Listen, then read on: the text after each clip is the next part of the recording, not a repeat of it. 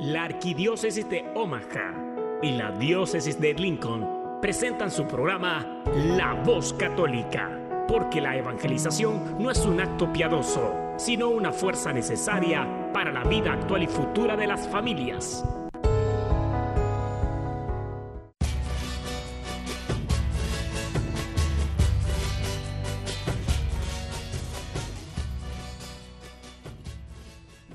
Soy el arzobispo Jorge Lucas. Despónganse a escuchar la voz católica con un mensaje de fe y esperanza.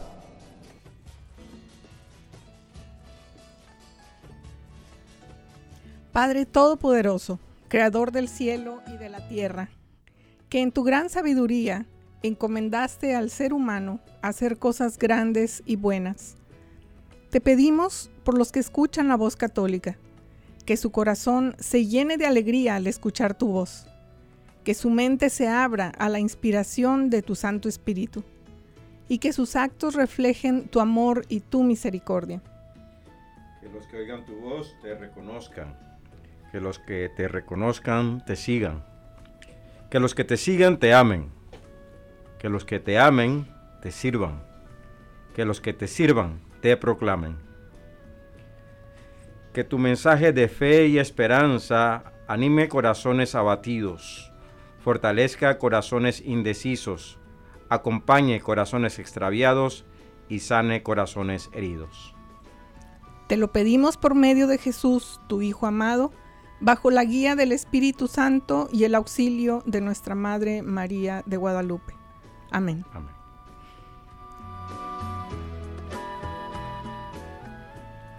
Queridas familias, muy muy buenos días. Qué bueno que nos acompañan esta mañana. Soy Beatriz Arellanes. Les saludo con mucho gusto y siempre es un gusto saludarles. Estaré compartiendo con ustedes esta hermosa mañana nuestro programa La Voz Católica. Desde ayer, en el Centro Pastoral Tepeyac, nuestra casa, que es su casa, dio inicio el retiro para jóvenes Enciende tu Fe que organizó la oficina del Ministerio Latino a cargo del diácono Gregorio Elizalde. Eh, esta ha sido una gran oportunidad para nuestra juventud latina, donde los participantes tendrán la oportunidad de orar, reflexionar, van a celebrar la misa con nuestro arzobispo George Lucas, van a tener un momento de adoración eucarística, van a conocer a otros jóvenes, Van a tener tiempo también de divertirse, van a, poner obras de teatro, música. Es, un programa muy completo para, apoyar y, llevar a todos estos jóvenes en esta, en esta transición desde ayer hasta mañana domingo. Eh, tenemos a cuatro misioneros a los que les enviamos un gran, generoso y agradecido saludo. Ellos son Genaro, José Luis, Freddy y Leo. Ellos vienen de México, de Guatemala y, uno de ellos es de aquí de Estados Unidos. Entonces, tenemos 77 jóvenes participando, un número muy hermoso. Son 39 mujeres, 38 hombres. Em, bueno, esperamos que este sea el primero de muchos eventos para nuestros jóvenes. Vamos a contar con sus oraciones para que los participantes de este retiro tengan este esperado encuentro con Jesús que se avive su fe y que vivan como verdaderos discípulos de Jesús, nuestro Salvador. Y ojalá, ojalá que también obtengan como frutos más vocaciones sacerdotales y religiosas. Em, quiero hacer un paréntesis aquí, una, una, pequeña invitación. Nuestros misioneros, Genaro, José Luis, Freddy y Leo, van a estar aquí lo que resta de junio y el mes de julio. Así que si quieren invitarlos a su casa, atenderlos, mostrar la calidad tan humana que tiene nuestra comunidad, pueden invitarlos em, a, pasar tiempo con ustedes, a compartir alguna comida. Solamente eh, les pedimos que llamen a la oficina del Ministerio Hispano 402-557-5571. Voy a repetir, 402-557-5571 para eh, pedir algún día para ellos, para invitarlos y atenderlos. Nos daría mucho gusto eh, retribuir esa generosidad que han tenido de venir a acompañar y avivar la fe de nuestros jóvenes, mostrándoles agradecimiento con sus atenciones también. Así que, pues les dejo esta invitación. Muchas gracias por acompañarnos este día Y vamos a reflexionar ahora sobre el Evangelio del día con el diácono Gregorio Elizalde.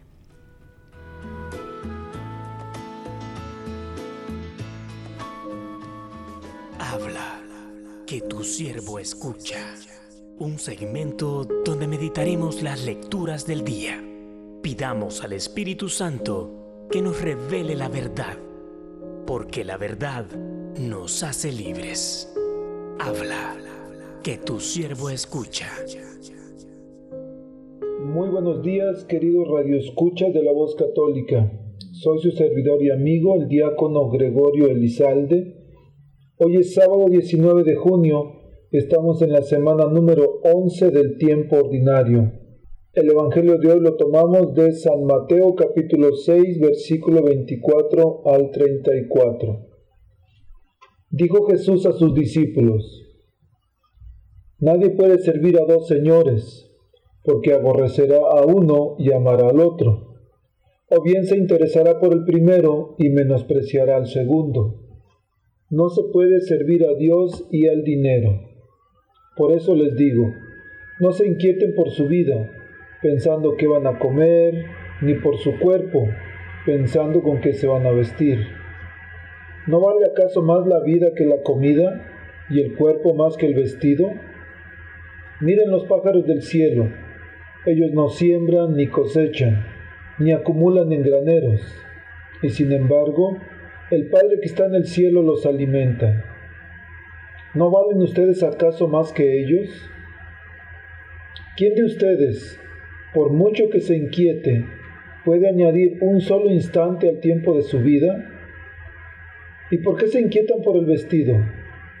Miren los lirios del campo, cómo van creciendo sin fatigarse ni tejer. Yo les aseguro que ni Salomón, en el esplendor de su gloria, se vistió como uno de ellos. Si Dios viste así la hierba de los campos, que hoy existe y mañana será echada al fuego, ¿cuánto más hará por ustedes, hombres de poca fe? No se inquieten entonces diciendo, ¿qué comeremos? ¿Qué beberemos? ¿O con qué nos vestiremos? Son los paganos los que van detrás de estas cosas. El Padre que está en el cielo sabe bien que ustedes las necesitan. Busquen primero el reino de Dios y su justicia, y todo lo demás se les dará por añadidura. No se inquieten por el día de mañana, el mañana se inquietará por sí mismo. A cada día le basta su aflicción. Palabra del Señor. Este Evangelio, queridos hermanos, está un poquito largo. Habría varios temas en los que pudiéramos reflexionar. Pero me gustaría enfocarme en una frase que resuena en mi mente. Dice Jesús, ¿no valen ustedes acaso más que ellos? Refiriéndose a los pájaros del cielo. Qué lindo es recordar esto. Nosotros somos muy valiosos para Dios. Tú eres muy valioso, muy valiosa para Dios. Toda tu vida para Dios vale muchísimo. Hoy Jesús te recuerda que tú vales mucho y no te puedes dejar pisotear por nada y por nadie. Sobre todo, no dejes que nadie te quite las esperanzas.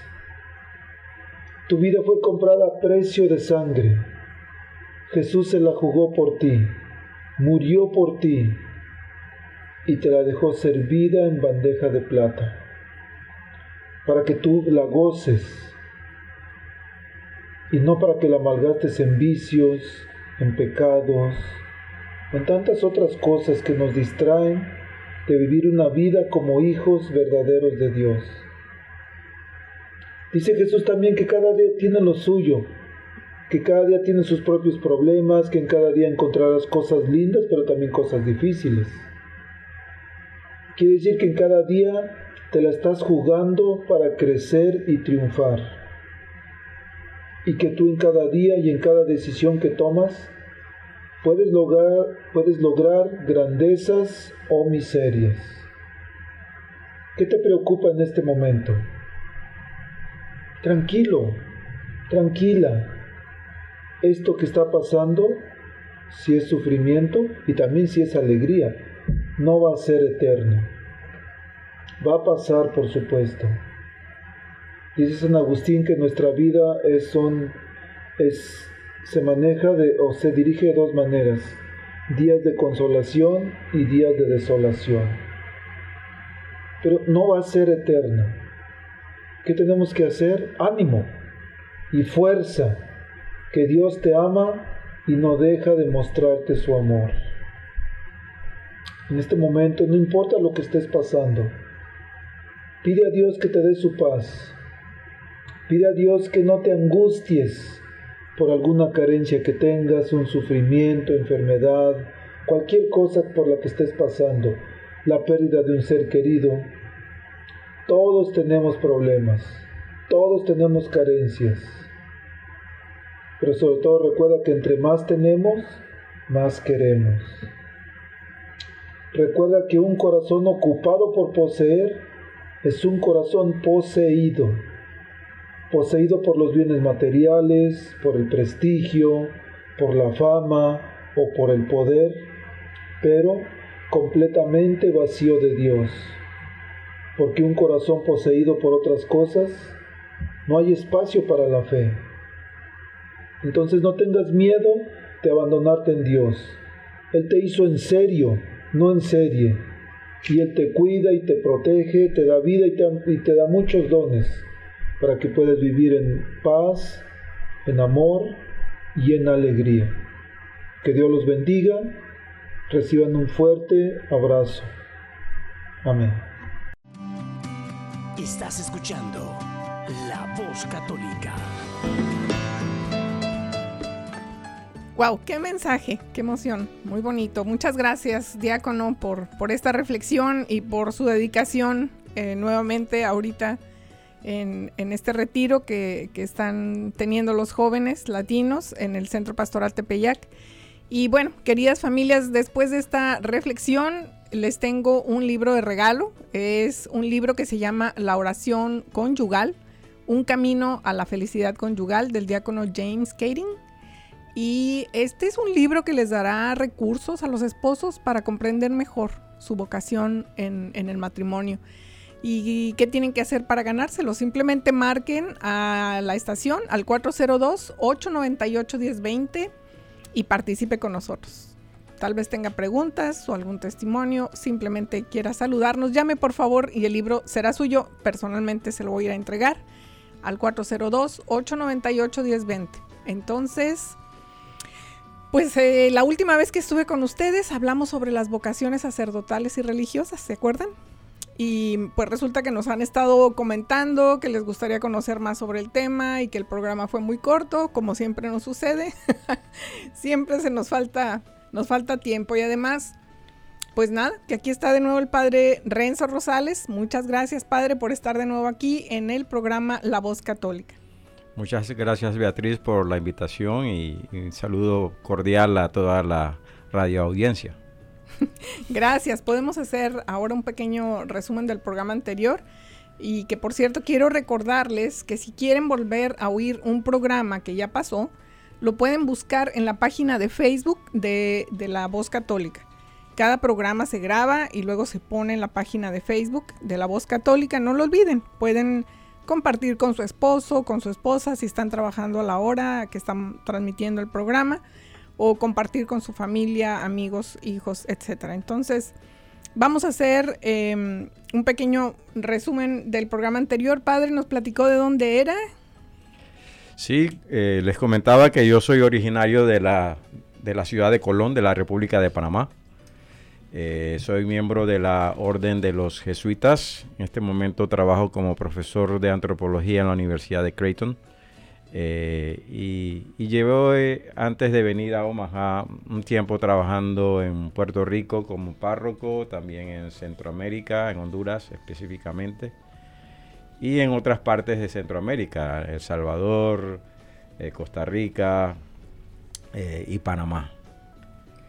y también con nosotros, padre. Y también con ustedes, donde finalmente he estado mucho más tiempo. Sí, sí, sí. ha sido una gran bendición conocerlo y y que se nos ha unido en algunos esfuerzos que hemos hecho, sobre todo y en la que tuvo muchísimo éxito la misa que abrimos hace ya seis años en, la parroquia de Santos Pedro y Pablo. Y, nos platicó también muy brevemente cómo inició su vocación, padre. Sí, de hecho parece mentira, ¿no? Que ya hayan pasado seis años desde esa primera misa en, San Pedro y San Pablo y, y, gracias a esa iniciativa tan, tan hermosa que tanto tú Beatriz como el diácono Gregorio tuvieron, ¿no? De invitarme eh, yo estoy muy agradecido porque me han ofrecido la oportunidad de conocer eh, otra experiencia de la iglesia, en este caso aquí en Estados Unidos, con una fuerte presencia latina. Si yo estuve trabajando, como les comentaba, ¿no? Eh, en Centroamérica antes de venir aquí a, Omaha.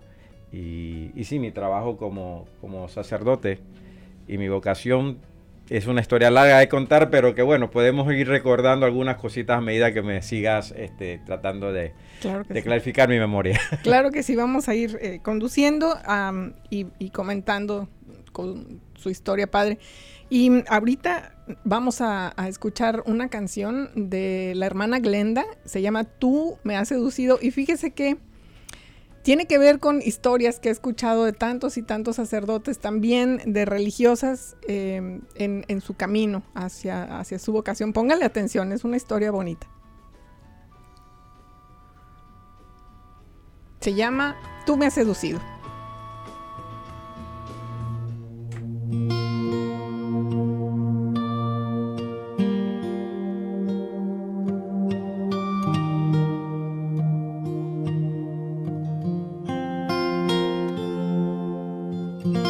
Juan no sabía qué regalarle a su novia para el día de su cumpleaños. Finalmente, con un trozo de corcho, le hizo un gran corazón con un agujero en el medio. ¿Qué quiere decir esto? le preguntó la chica. Él, mirándola con gran ternura, le respondió, Raquel, tú y yo nos amamos mucho, pero en tu corazón y en mi corazón siempre habrá un agujero, un vacío, una soledad que solo el amor de Dios puede llenar completamente. Gracias por colmar mi corazón, Jesús. Tú, Señor, me has seducido y yo me dejé.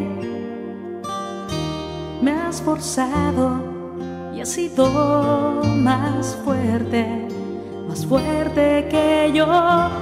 Pero ve, Señor, ahora soy motivo de risa. Todo el día se burlan de mí porque yo me he enamorado de ti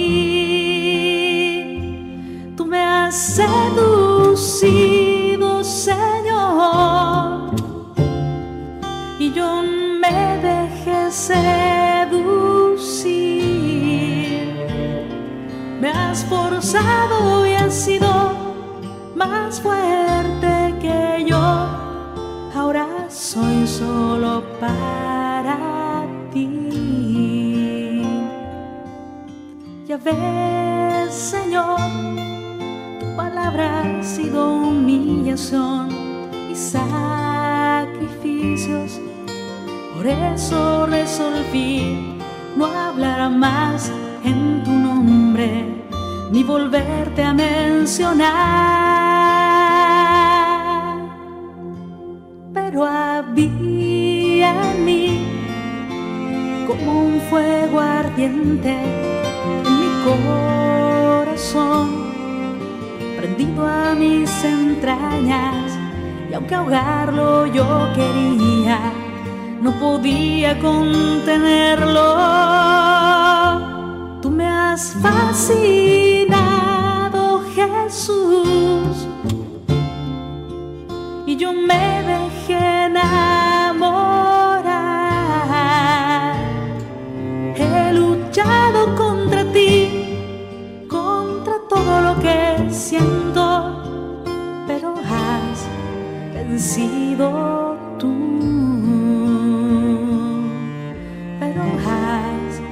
Vencido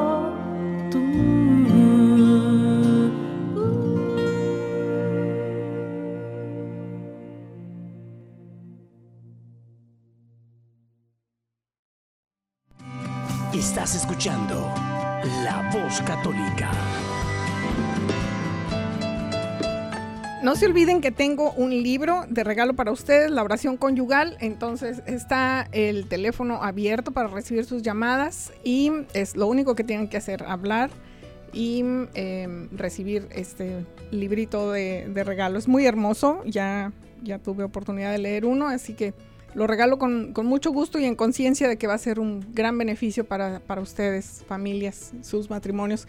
Vámonos, vámonos de lleno al tema, Padre.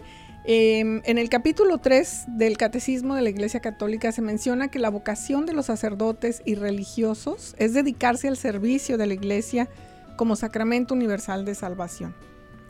Platíquenos cómo se ha cumplido en usted su vocación. Eh, platicamos desde el inicio cómo fue su proceso la vez pasada, muy hermoso y precisamente el efecto que tuvo en usted un retiro espiritual. Sí, ese fue tal vez el inicio eh, de la experiencia, un primer retiro espiritual como, como joven y de allí vinieron otras experiencias que se siguieron acumulando.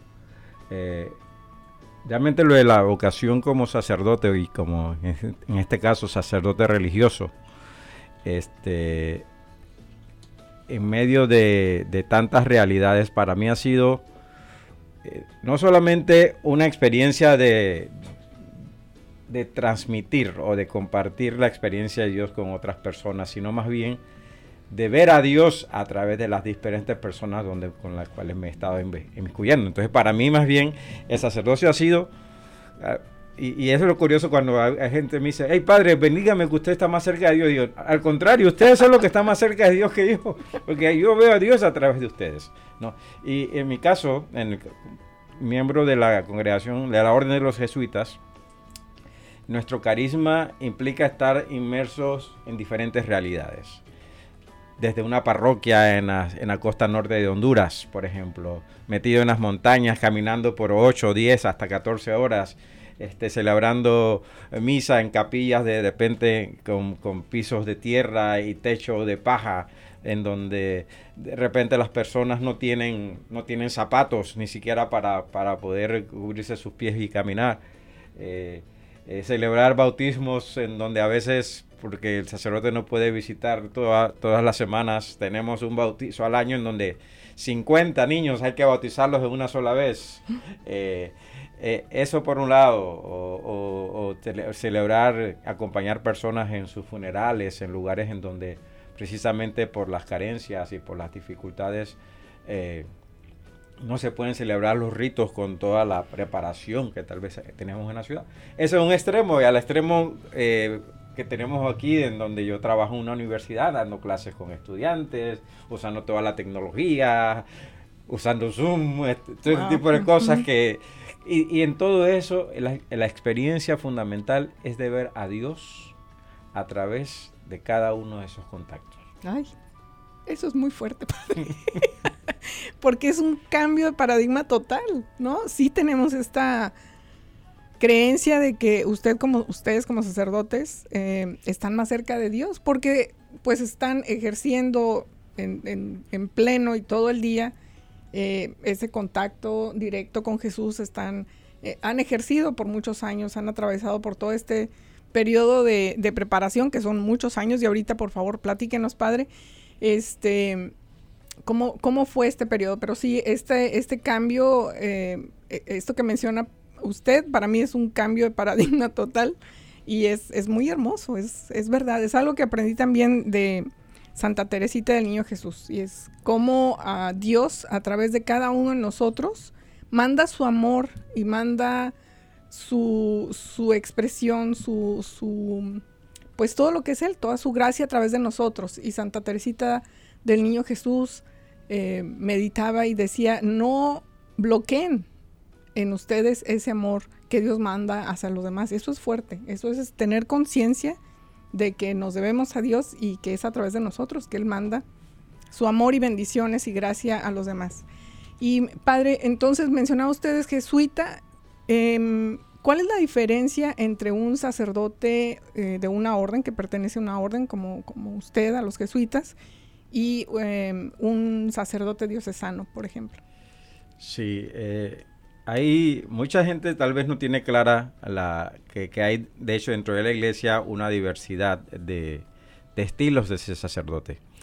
Eh, que están basadas por, una parte en la jurisdicción en donde el sacerdote se desenvuelve y por otro lado en el tipo de espiritualidad del sacerdote. Entonces por esa razón, aunque hay lo común, que es el sacerdocio, aquel ministro que celebra la Eucaristía para la comunidad, acompaña con los sacramentos, y eso es lo común en todo sacerdote católico, tenemos dos estilos, uno que son llamados los sacerdotes eh, eh, seculares, que en algunos lugares se les conoce también como sacerdotes diocesanos, que son sacerdotes que trabajan específicamente en una diócesis específica, en un territorio específico, y que su trabajo fundamental es acompañar a una comunidad desde la base sacramental, presidiendo la Eucaristía, celebrando la misa, atendiendo eh, a, a, una comunidad parroquial en específico. Entonces, estos sacerdotes generalmente viven, viven eh, eh, solos, a veces individualmente, en algunos casos viven en comunidad. Eh, pero generalmente viven solos y son más independientes, repito, un sacerdote con un asistente, un vicario o dos vicarios. se rigen con la autoridad del obispo. El obispo ordinario del lugar es la persona que le designa una determinada parroquia en la cual ellos pueden ejercer su ministerio. En el caso del sacerdote religioso, nosotros pertenecemos a una comunidad, vivimos en comunidad y respondemos a un carisma inspirado eh, en un fundador.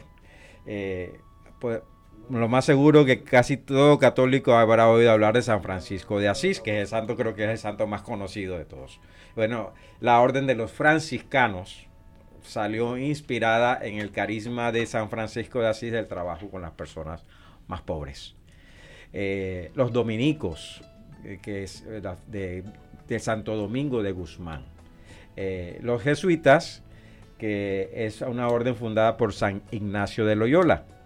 En este, en este caso, la orden a la que yo pertenezco es una orden cuyo carisma es, es precisamente estar presentes en todas las realidades posibles de la experiencia humana. Y por esa razón, entre los sacerdotes jesuitas encontramos personas que, además de ser sacerdotes, pueden ser profesores de universidad como soy yo, puede haber médicos, puede haber eh, eh, abogados, puede haber ingenieros.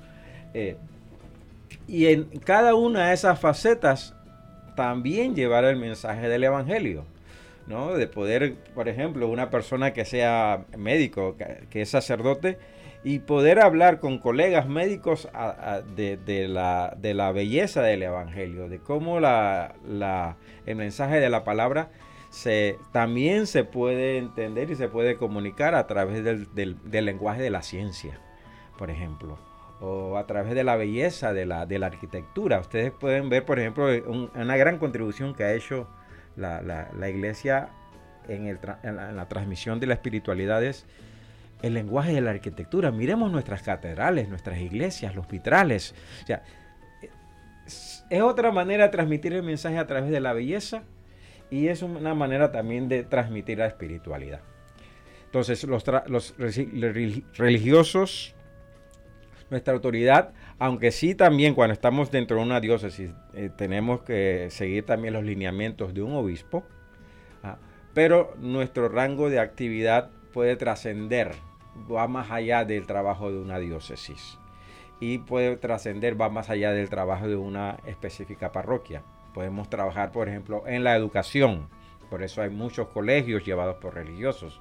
Creo que ustedes recordarán, han oído hablar de los colegios, eh, por ejemplo, de los hermanos de la Salle, las escuelas cristianas. Eh, incluso aquí los jesuitas tenemos Creighton Prep, por ejemplo. Eh, hay otros religiosos que trabajan, por ejemplo, en el trabajo de los hospitales.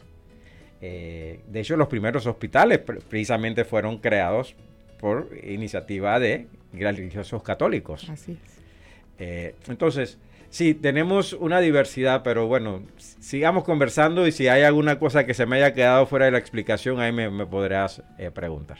Es solamente em, extender un poquito su comentario, padre, de, por ejemplo, históricamente los jesuitas han llevado em, la palabra y la evangelización a lugares que fueron inhóspitos y fueron los lugares mm, en donde la, evangelización costó muchas vidas y fueron de la orden de, los jesuitas, de la orden de los franciscanos. Llegaron muchos de, Europa a México, por ejemplo, y fueron ellos quienes emprendieron este camino a través de toda la tierra hacia de, de la costa de Veracruz hacia el norte y ellos fueron los pioneros en la evangelización. Entonces, sí, cada, cada orden religiosa tiene, tiene diferentes carismas y yo creo que llega un punto, padre, en el que eh, es, ese discernimiento que tiene cada uno en su vocación eh, es, es crítico, ¿no? Es donde siento filiación por una orden, por otra o un, un, motivo para em, ordenarme como un sacerdote diocesano. Y en ese proceso, padre, yo sé que, que es largo, ¿Nos puede mencionar así brevemente etapas em, que sigue un sacerdote para, ordenarse? Sí, hay, que aclarar dos cosas. Una que es, eh, primero, el, proceso personal que sigue el, individuo de discernimiento para, para decidir si se siente llamado por Dios. Primero para incorporarse a, una orden religiosa o entrar al seminario. Ese es el proceso interno. Y, está por otro lado el proceso ya luego que la persona ha optado. Entonces, ¿qué proceso de formación lleva para... En, mi caso personal, eh, yo originalmente yo, yo había definido para mi vida ser un economista y, estaba estudiando economía en la Universidad de Panamá y eso fue lo que estudié. Este, pero luego cuando conocí a los jesuitas y tuve ese proceso personal antes de conocer a los jesuitas, de poder, de sentirme llamado por Dios al ministerio, vi que en la orden de los jesuitas había eso, ¿no? Que esa diversidad en que habían otros sacerdotes que podían a la vez también ejercer una profesión. Y eso me pareció bien atractivo porque consideraba que podría utilizar una diversidad de, de talentos eh, de una manera creativa eh, con compañeros que tal vez tenían una inquietud afín. En el caso de los jesuitas, nosotros tenemos un proceso de formación bastante largo que dura entre 10 a 14 años. Tenemos unos, un primer periodo que llamamos noviciado, que dura dos años. En esos dos años, ¿qué se hace? Bueno, son, eh, son años en donde el individuo, el joven, generalmente conoce la orden, en un proceso como de mutuo conocimiento. Se estudian las normas de la orden, la historia de la orden, obviamente se estudia la Biblia, comenzamos a tener algunos fundamentos sobre teología y pastoral, y también conocimiento psicológico de uno mismo. Tenemos, tenemos esa parte, ¿no? Eh, aprender a vivir en comunidad, cómo, cómo se puede uno realmente funcionar con personas que son de diferentes personalidades y caracteres y demás. Entonces, dos años de noviciado. Luego de eso tenemos eh, dos años más que llamamos de junio orado, que son, es una, un periodo de introducción a estudios humanísticos, de introducción a la filosofía, estudios de literatura, algo de historia, de, ciencias sociales eh, y de preparación para los estudios más profundos que van a venir después.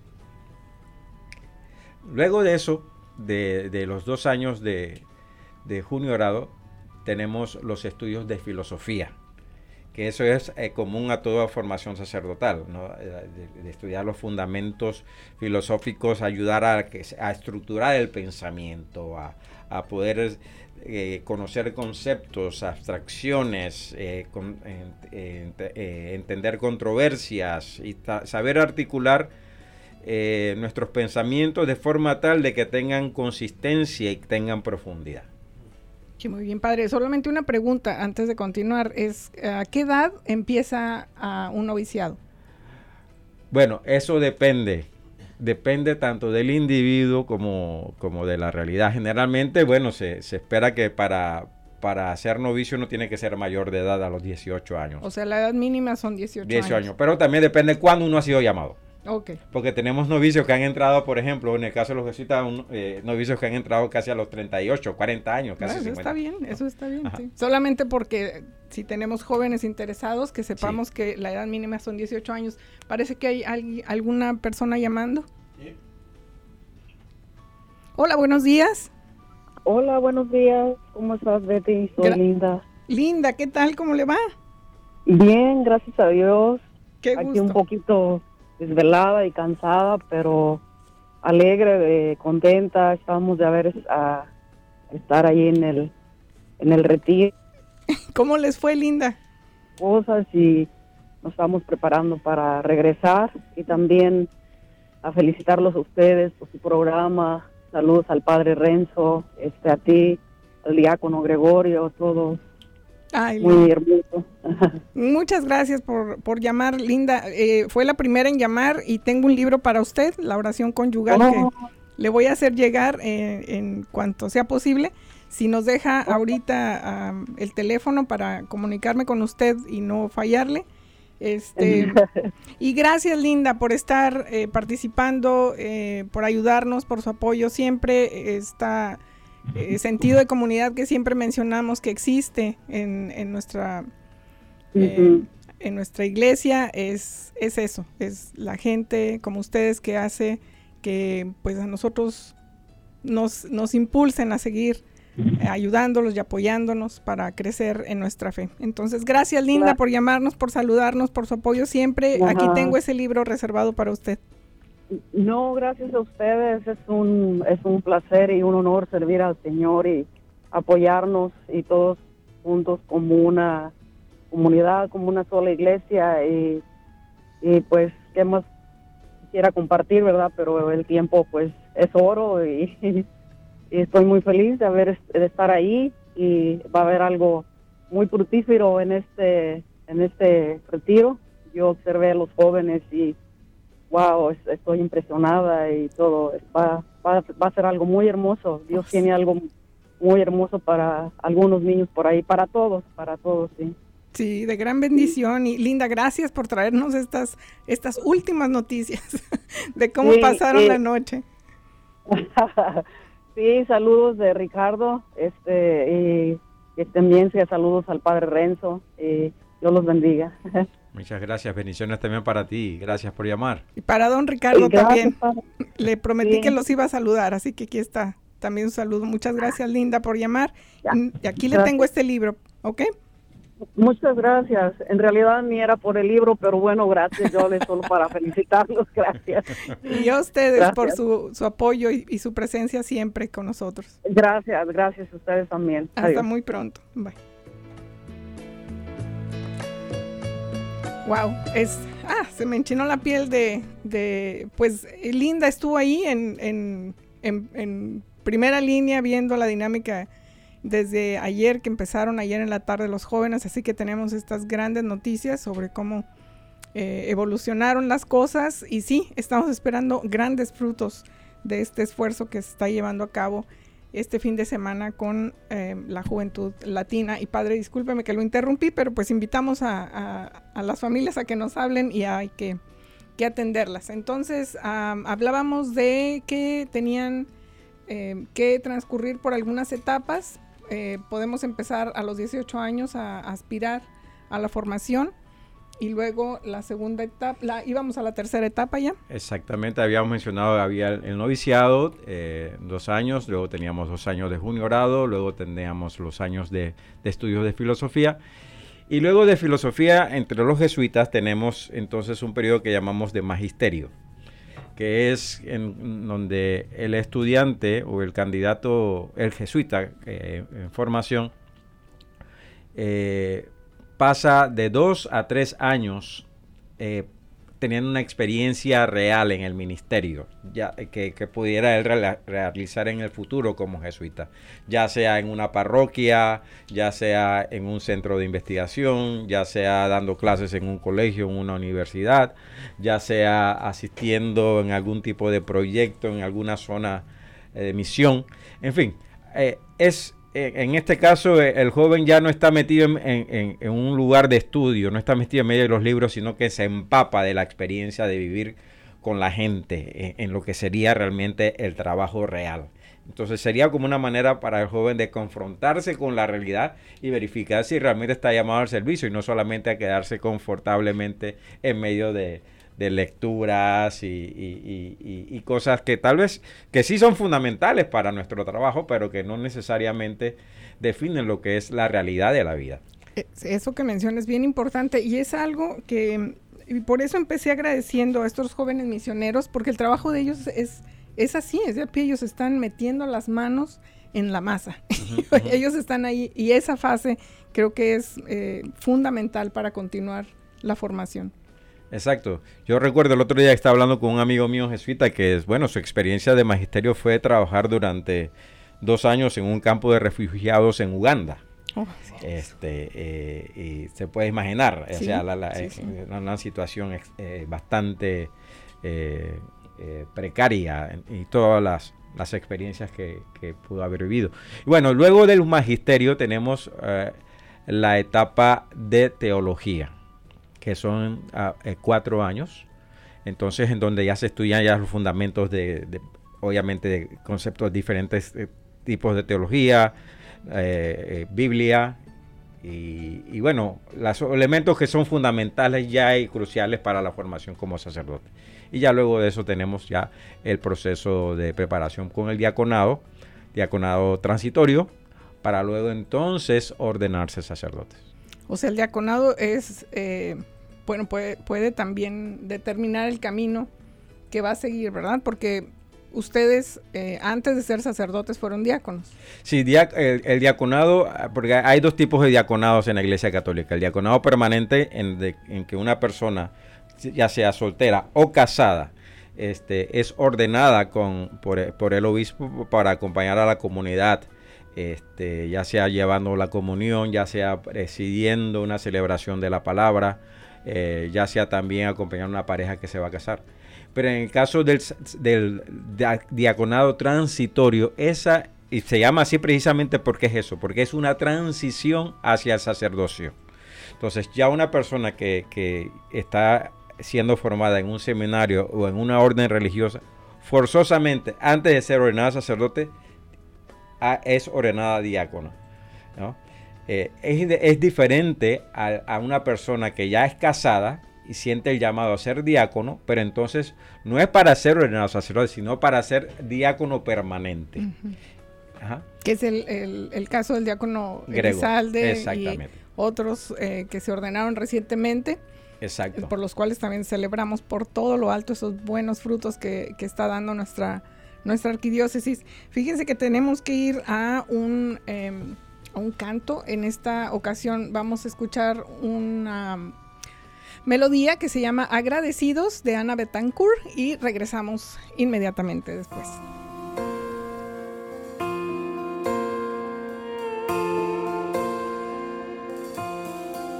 Agradecidos a ti venimos, levantamos nuestro corazón bendecimos tu santo nombre. Agradecidos oramos, cantamos, vivimos. Agradecidos.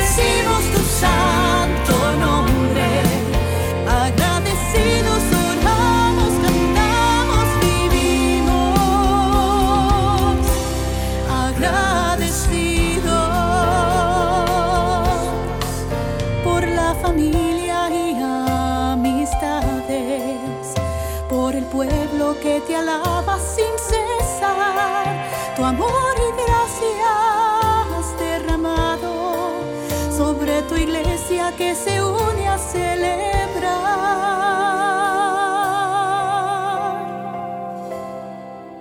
Agradecidos a ti venimos, levantamos nuestro corazón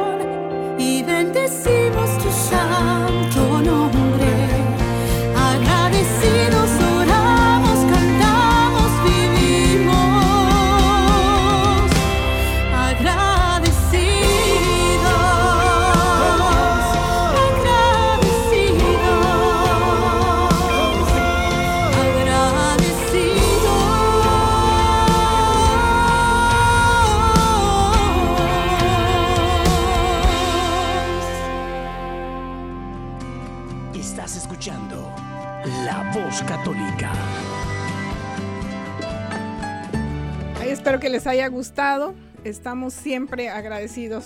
Siempre vemos a Dios, como decía el Padre Renzo, eh, y vemos su presencia en, nuestra vida y tenemos que, estar atentos a Él en cada detalle del día. Em, y estábamos comentando ahorita, eh, Padre, que un sacerdote amigo me platicó que cuando se ordenan, em, usan un pañuelito para limpiar el exceso, si es que lo hay, del aceite eh, del santo crismal que es con el que ungen a los sacerdotes cuando se ordenan. Y también me dijo que cuando fallece la mamá, ponen en sus manos este pañuelito para cuando llegue al cielo lo presente y sea así como un pasaporte al cielo. ¿Usted tiene ese pañuelito? No, yo creo que, de hecho, tal vez porque no, no tuve el exceso de aceite, me pusieron la cantidad exactita, entonces, este, y aparte de eso que también yo cuando, cuando, de hecho, cuando me ordené, más bien las personas que venían ya a tocarme, a- entonces tomaron todo ese aceite, entonces qué no hubo necesidad de tener esa reserva especial. Pero yo creo que ya, lo importante también es, es la experiencia que, que en el corazón y con la fe, eh, el corazón que uno lleva cuando vaya al encuentro con el Señor. Así es. Y también me dijo que los, los papás de los sacerdotes cuando los entierran le- les ponen la estola de confesión sacerdotal y así también pueden tener. Son símbolos, obviamente, pero bueno, parece que son nuevos, nuevos, nuevas formas o nuevas costumbres. Yo bromeando le digo a mi hijo, hijito, acuérdate que yo quiero el pañuelito. Y, y ha habido momentos en que me ha dicho que sí, que pudiera considerar la orden de la Santa Cruz o, o jesuita. Aunque un día también me dijo, mamá, mejoras tus propios méritos. Entonces estoy dedicada a eso. Y, y nada, bueno, necesitamos vocaciones sacerdotales sin duda. En el pasado los fundadores de escuelas católicas fueron sacerdotes, monjitas, ahora, ahora son poquitas religiosas que visitan nuestras escuelas y tenemos asignado un sacerdote en cada escuela católica, pero faltan vocaciones sin duda, tanto religiosas como sacerdotales. Eh, tristemente sabían que este año no se ordenó ningún sacerdote en nuestra arquidiócesis y no fue por la pandemia, sino por la falta de candidatos, de seminaristas listos para, para la ordenación. Así que, padre, ¿qué pasa si no hay sacerdotes? Bueno, los sacerdotes fun- fundamentalmente somos animadores en la fe, ¿no? En a- ani- animar a la, a la comunidad. Entonces, definitivamente que necesitamos más personas para animar, para seguir nutriendo, para que dediquen ese espacio para acompañar a las personas. Entonces, yo quisiera hacer un llamado a todos los padres de familia que tienen sus hijos, que de repente en alguna medida pueden ustedes notar que tienen algún tipo de inquietud, eh, que tienen algún, para que para que los apoyen, para que no les corten las alas vocacionales, como decían, ¿no? Eso se oye. Este, eh, yo recuerdo, que, y, no sé si me exceda aquí con el tiempo, Beatriz, pero No. recuerdo cuando mi, mi madre me, me- me confesó, cuando mi mamá, mi mamá tuvo, me tuvo a mí, una hermana religiosa, y mi madre me confesó que cuando mi hermana religiosa, que es mayor que yo, decidió eh, comunicarle que iba a ser, que quería ser religiosa, mi madre se puso furiosa, porque pensaba que iba a perder a una hija. O sea, porque a veces ha- hay una mala concepción de que se piensa de que, de que el hijo se va a perder, de que no nos van a ver nunca más. Y al contrario, más bien es ampliar la familia, porque entonces realmente cuando uno se hace servidor de la comunidad, la comunidad también acoge con cariño al familiar de uno, a nuestras madres. Entonces, mi mamá entonces luego aprendió, ¿no? A, a, aceptar eso porque obviamente el dolor de esa imagen vieja que había antes de que el sacerdote se iba y se separaba y no veía más a la familia, la familia no los podían visitar, eso un poquito había pesado en la, en la imagen de mi madre. Ya cuando fue mi momento, bueno, ya, ya cambió un poquito la situación. Habían otras expectativas, ¿no? Eh, también hubo ciertas dificultades, pero, pero bueno, se pudieron superar. Eh, vamos a, necesitar hablar de esa otra etapa, padre, con, su hermana. Eh, espero que podamos tenerla a Daira en, en nuestro programa más adelante.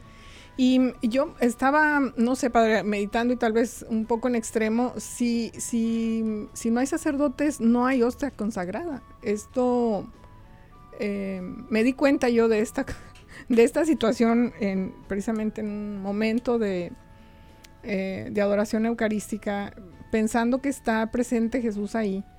Eh, gracias a ustedes, gracias a, que a través de ustedes tenemos a Cristo consagrado en la Eucaristía. Entonces, si no tenemos sacerdotes, ¿qué va a pasar? Bueno, hay una cosa que, no hay que olvidar. El Espíritu Santo siempre está con nosotros. El Espíritu Santo, y como dijo, dice Jesús en su palabra, yo estaré con ustedes todos los días hasta el fin del mundo. Entonces, yo a pesar de todas las crisis que puedan haber, yo no tengo duda yo no, yo no ciertamente no soy, yo soy optimista en el sentido de que siempre vamos a tener sacerdotes. Es posible que la manera en como el ministerio se proyecte tenga que evolucionar, como ha pasado a lo largo de la historia de la iglesia. Pero, pero la presencia de Jesús garantizada, porque yo creo en su palabra. Claro. Este, eh, entonces, más sería animar a las personas a pensar, bueno, ¿qué puedo hacer para apoyar la labor del Espíritu Santo? Para que no sea tan difícil el, Espíritu Santo inspirar vocaciones. Entonces, ¿qué conversaciones, con qué, con, qué confianza, con qué libertad hablo sobre mi experiencia de fe con mis hijos en la casa? Que se sientan cómodos, así como podemos hablar de un partido de fútbol o podemos hablar de, de una película ¿Qué hablamos de los evangelios? ¿Qué hablamos sobre Jesús? De forma tal de que, de que sea algo también como tan normal y tan natural de una persona de compartir sobre su experiencia espiritual sin sentir que, que tiene que venir a la iglesia o tiene que ir a un grupo de oración para hablar de la fe. Entonces, cuando algo, algo de eso sea como más natural, pienso yo, puede ser más fácil para un joven que en una conversación casual hablar de, oye, sí, yo creo que esta manera de ser de Jesús me gusta tanto que yo también quiero ser como él en el siglo XXI. Y, celebrar con la comunidad el sacramento, celebrar, acompañar a parejas en bodas, acompañar a, personas en, los hospitales, a enfermos, porque así es la manera de que yo siento que puedo seguir a Jesús. Porque acuérdense que lo fundamental aquí, más que seguir a la figura de un específico sacerdote o un obispo o inclusive el Papa, es seguir a Jesús. Ahí está, qué bonito. Estimular eh, las vocaciones a través de nosotros, de nuestra tarea de padres también, que nos toca vivir con mucha naturalidad y, alegría nos falta, esa alegría de, vivir nuestra fe en plenitud y compartirla a nuestro alrededor, principalmente con nuestros hijos, con nuestro esposo, por supuesto, nuestros esposos. Y, y demás familia. Entonces, muy, me encantó su recomendación. Eh, fíjese que a las escuelas católicas se les conocía como semilleros de vocaciones también, entonces es, es, otra, es otro recurso que como papás podemos considerar para tener más vocaciones. Y pues quiero recordarles, tenemos 70 escuelas en la arquidiócesis de Omaha, en la zona metropolitana de Omaha tenemos 30 primarias y 8 high schools, es decir, eh, bueno, la zona metropolitana de Omaha contiene todas las ciudades que están pegadas, como Papillion, La Vista, Miller, Ralston, Elkhorn. Y mm, eh, en, esta, en, cualquier lugar donde usted viva vamos a encontrar una escuela cerca de usted. También tenemos 32 escuelas católicas distribuidas en ciudades eh, como Norfolk, como South Sioux City, como Wayne, Fremont, Columbus, Madison, Harlington, Winnebago, Elgin, Clarkson, Atkinson, Creighton, Albon, Dodge, es eh, toda la zona norte, eh, este del estado, pertenece a la arquidiócesis de Omaha. Si vive en cualquiera de estas ciudades y nos está escuchando y quiere uh, saber más sobre una escuela católica para sus hijos, llámenos. Tenemos muchas opciones para escoger una escuela, la, que sea la mejor opción para ustedes. Yo sé que el pago de la colegiatura nos preocupa, nos preocupa a todos por supuesto, pero recuerde que las escuelas católicas de la Arquidiócesis de Omaha quieren hacer la educación católica accesible y al alcance de sus posibilidades económicas. Creemos que quien desee ofrecer una educación a sus hijos debe tener esa posibilidad y es por eso que se crearon fondos de becas para ayudar a las familias que necesiten ayuda con la colegiatura. Así que llámenos por favor al 402 557 5570 Nos puede mandar un mensaje de WhatsApp al 531-301-7399. Visite nuestra página de Facebook, Escuelas Católicas Arquidiócesis de Omaha. También tenemos cuenta de Instagram y Twitter. Eh, tenemos una página de internet que se llama lovemyschool.com slash es slash para que la puedan ver en español. Visítenos, estamos en el Centro Pastoral Tepeyac. Esa es nuestra casa, pero es su casa también. Estamos en la parroquia de Santa María, en la 36 y la Q, frente del supermercado.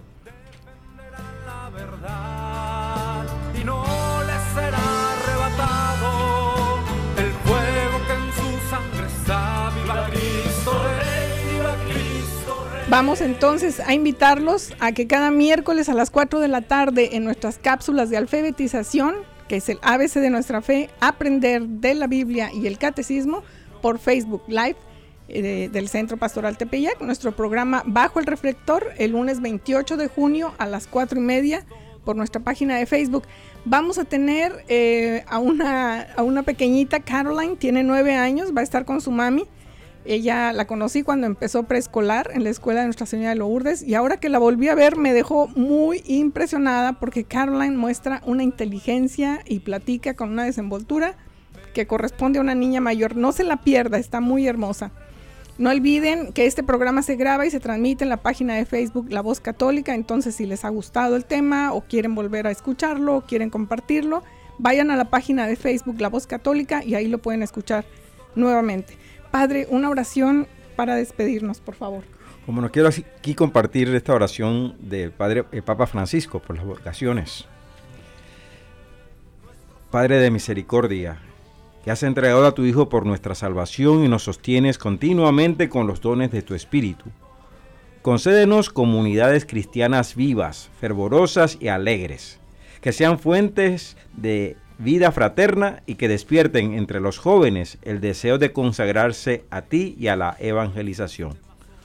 Sosténlas en el empeño de proponer a los jóvenes una adecuada catequesis vocacional y caminos de especial consagración Dales sabiduría para el necesario discernimiento de las vocaciones, de modo que en todo brille la grandeza de tu amor misericordioso.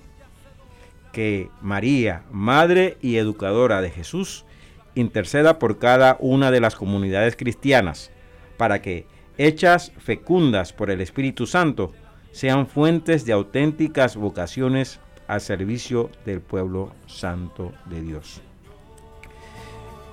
Amén. Nos despedimos con nuestra canción preferida, con nuestro grito de guerra. Viva, Cristo, Rey. Los esperamos el próximo sábado.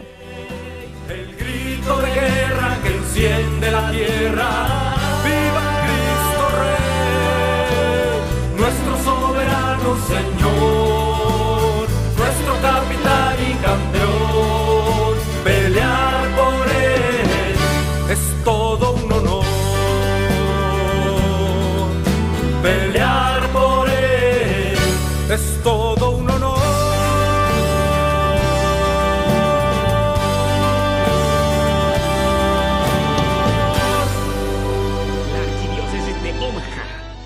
Diócesis de Lincoln presentaron su programa La Voz Católica, porque la evangelización no es un acto piadoso, sino una fuerza necesaria para la vida actual y futura de las familias.